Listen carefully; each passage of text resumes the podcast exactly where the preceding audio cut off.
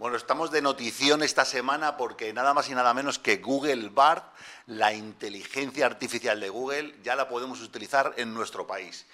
Y cómo no, vamos a comentar esta noticia con gente crack que pasa por aquí a tomarse el cafelito en el programa de Tinku. Tengo ya habitual de la casa, bueno, pues a Agustín Márquez. ¿Cómo estás, Agus? Hola, ¿todo bien? Súper bienvenido, dispuesto a hablar de la IA. Vamos a hablar de Vamos la a hablar IA. de la IA y con nosotros está Nacho Caballero. Don Nacho, buenas. Muy buenas, ¿qué tal? Es, ¿Cómo es un placer tenerte aquí de visita de nuevo. Sí, sí, encantadísimo. Y bueno, además que tú eres eh, experto en storytelling para empresas, con lo cual nos vas a echar una mano a ver, a analizar esta noticia. Sí, a ver si me quita el trabajo o me lo potencia. O Ya lo veremos. eh, exacto, vamos a ver, vamos a ver. Bueno, pues la noticia, resulta que Google Bar, aunque ya salió hace bastantes días, como sabéis, la inteligencia artificial, que ahora quiere competir contra ChatGPT, que es este, este invento de inteligencia artificial por chat que tiene la empresa OpenAI, y resulta que, bueno, pues ha habido otras empresas tecnológicas como Google, como las empresas de Elon Musk, como Amazon, que se han quedado un poco atrás y están reaccionando rápidamente. Google ya ha puesto a disposición esta herramienta en la Unión Europea, además la podemos utilizar en español y es un poco lo que, lo que queremos compartir con vosotros, ¿vale? La aplicación se llama Google Bard, para entrar en ella muy fácil, bard.google.com. Esta mañana, a partir de hoy, en España se puede utilizar y yo me puse ya a cacharrear, simplemente entras con tu login ID de Google, te pide aceptar unos términos y condiciones y bueno, pues a jugar. ¿Cuáles son las novedades que trae esta herramienta? Bueno, pues trae novedades como que está disponible ya en 40 idiomas, incluyendo, bueno, aparte del español, árabe, chino, por supuesto el inglés, portugués de Brasil, más cositas que hace la herramienta. Se puede integrar Google Lens, que como sabéis es esta aplicación que tiene Google para cargar imágenes, eh, inclusive pues ya une eh, lo que son las inteligencias artificiales que hay tradicionalmente, ¿no? que es una para generación de imágenes o modificación de imágenes y otra para hacer chat contextual, pues aquí tenemos todo unido. Y otra cosa que mola bastante es que, bueno, eh, Bart va a poder eh, leer en voz alta en estos 40 idiomas y lo que a mí más me ha llamado la atención, que vamos a tener la oportunidad de hacer lo que llaman ellos hilos anclados y recientes. Es decir, ¿qué es lo que pasaba con la inteligencia artificial? Pues si habéis escuchado Chat- ChatGPT, yo no sé si vosotros ya habéis cacharreado con ello, Nacho. Yo sí, yo lo, lo tengo como compañero de trabajo. Es como eh, a un matemático una calculadora, ChatGPT, a una persona que escribe textos, es, una, Ok. es una calculadora que multiplica la productividad. Es maravilloso. Y tú estás encantado. ¿Y tú qué tal? Sí, ¿Qué sí, sí, yo también lo estaba usando, así que no, muy potente, muy bueno y, y Bard me imagino que, que al ser de Google, que tiene todo el tema de los datos y la conexión a internet y todo eso, a diferencia del chat GPT gratis, creo que, que, nada, que va a ser muy potente y que una herramienta muy, muy potente me parece. Poderosa. Bueno, ¿y cuál estáis usando? ¿La, la, la freemium, la premium? La... Yo no dudé, en- yo no, no dudé en pagar. Mira. Porque 20 euros, eh, lo- el tiempo que te ahorra, es verdad que se vuelve un poco loco ChatGP ChatGPT o ChatGPT, como dicen los modernos, eh, se vuelve un poco loco cuando le conectas a Internet. Ahí, uff, patina bastante. mira. Se va por las ramas y, y se desvía mucho de la orden. De hecho, lo, lo he estado, esta misma mañana he estado comprobándolo, que se vuelve muy loco, pero merece la pena realmente, porque elimina la página en blanco para siempre. Ok, ok, interesante. Eso ha muerto para siempre, para el cualquiera que escriba. bloqueo, ¿no? de, los, de los que escriben. Claro. Mm, Pero nunca jamás te va a volver a pasar la página en blanco. Oye, cuéntanos una, una cosa. ¿eh? ¿Tú utilizas la herramienta en español o en inglés? La utilizo en español. Sí. y bien, ¿no? El tema de traducción y tal, no te dan ni cuenta de que está haciendo un, Yo- un refrito por ahí. A ver, yo creo que también, o sea, tenemos que pasar la época esta en la que la gente metía los ingredientes de la nevera para ver qué se podía hacer de cena, Ajá. ¿no? Este, esta experimentación de hacer tonterías, pero creo que estas herramientas son valiosas para alguien que controla de un tema y que es capaz de repreguntar a la, a la herramienta hasta que te da lo que quieres. Ok, vale. Profundizar con preguntas y preguntas, esto no me convence, Aldo tal, dale este enfoque. El que sabe del tema, con esta herramienta saca petróleo. Saca petróleo. O, ok. o- o placas Claro. solares, que queda Y- mejor y ahora. mientras más preciso haces la, la- la- el, ¿cómo se llama? El prompt, El prompt, digamos, es como sí. mejor el resultado también, así que es un poco práctica, digamos, no, Sí. no solamente es preguntar y preguntar, sino también un poco programación, pero con palabras. Exacto, es lo que te quería preguntar. ¿Tan complicado es para que le llamen prompt engineering, como que esto hay que ser ingeniero para saber manejarlo, o no?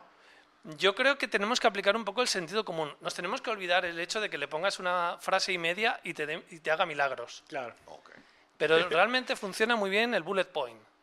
Y decirle, oye, mira, eres, un, eres tal, el perfil que tú quieras, y Cuando yo te proporcione ponerle nombres a las cosas, el método no sé qué, el formato no sé cuánto, y cuando yo te proporcione el contenido X, quiero que me hagas esto, y lo enumeras. Entonces va a tener muy claro, por Por ejemplo, lo que te haga un post con sus etiquetas, con cuatro tweets relacionados con ese post, Vale. que después de cada tweet añada las etiquetas propias de cada uno de ellos y al final una llamada a la acción para una página web. Lo pongo como ejemplo. Vale, vale, vale. Cuanto más inviertas en el prompt, sin volvernos locos de copiarlo, ¿tú qué necesitas? Explícaselo como si fuese tonto.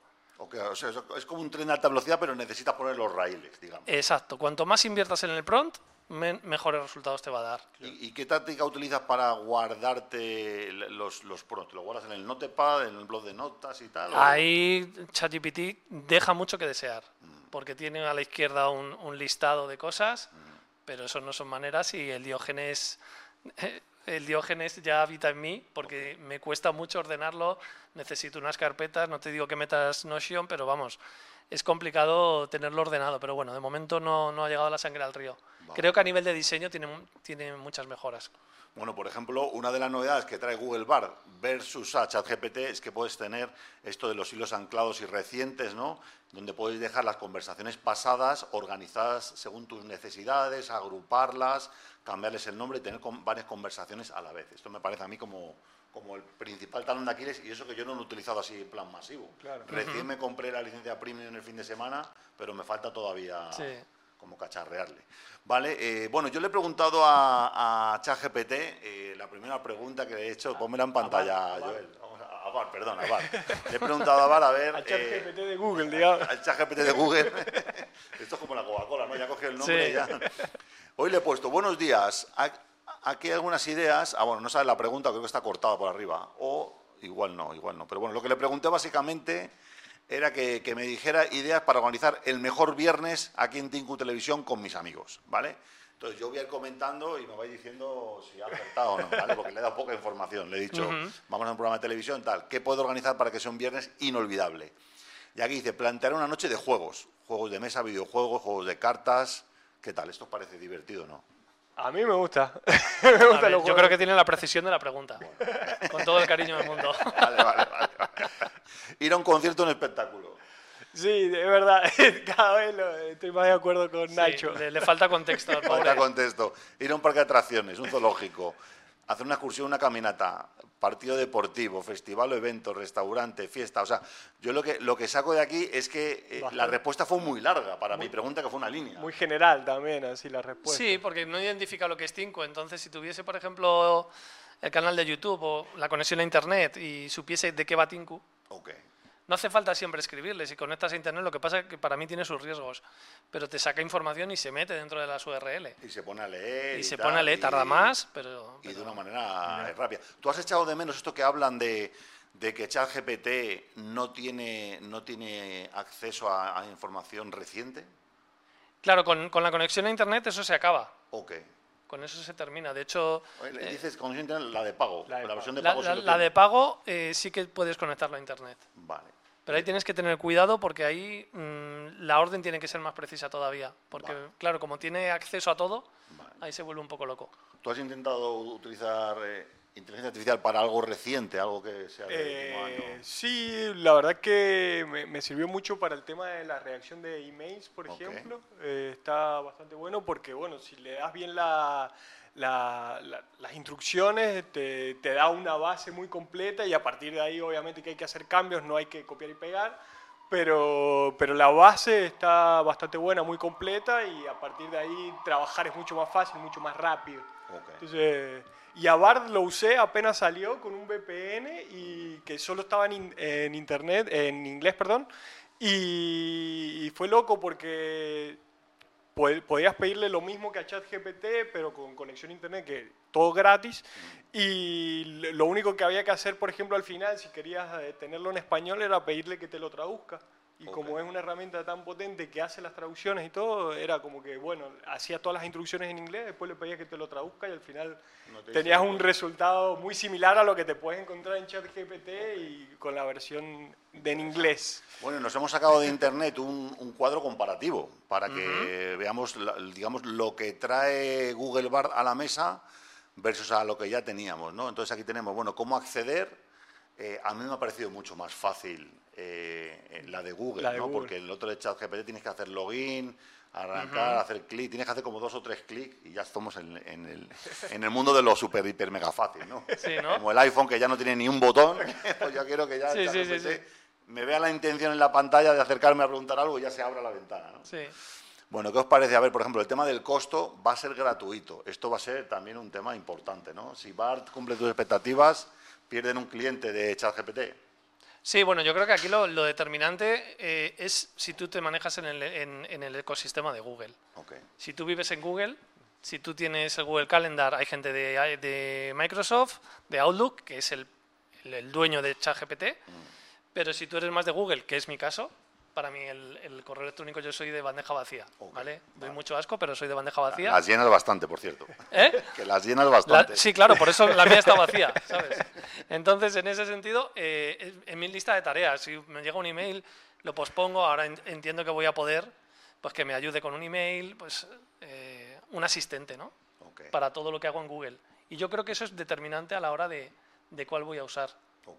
Y bueno, luego aquí habla finalmente también, bueno, está disponible para todos, los otros con lista de espera, pero ya Google Bar ya está, digamos, disponible en. España.